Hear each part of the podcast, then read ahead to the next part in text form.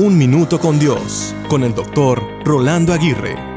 Me fascina el canto que tiene como título Jesucristo basta. Muchas veces solo tenemos que recordar que el nombre de Jesús es poderoso.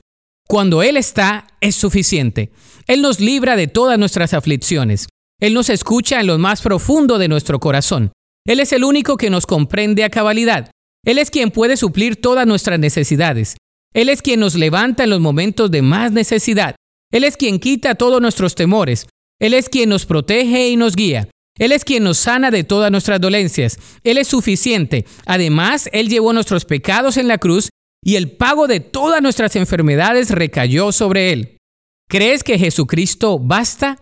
Si no lo crees, déjame decirte que Él sanó a muchos enfermos dando vista a ciegos, levantando paralíticos, limpiando leprosos, sanando enfermedades extremas liberando endemoniados y hasta resucitando a muertos. Es más, la misma creación como las aguas del mar le obedecieron. Su nombre ha sido, es y será suficiente. Su sacrificio nos compró un lugar en el cielo que nos ofrece gratuitamente y nos está preparando un lugar allí para que estemos junto a Él por la eternidad. Entonces, ¿crees que Jesús basta?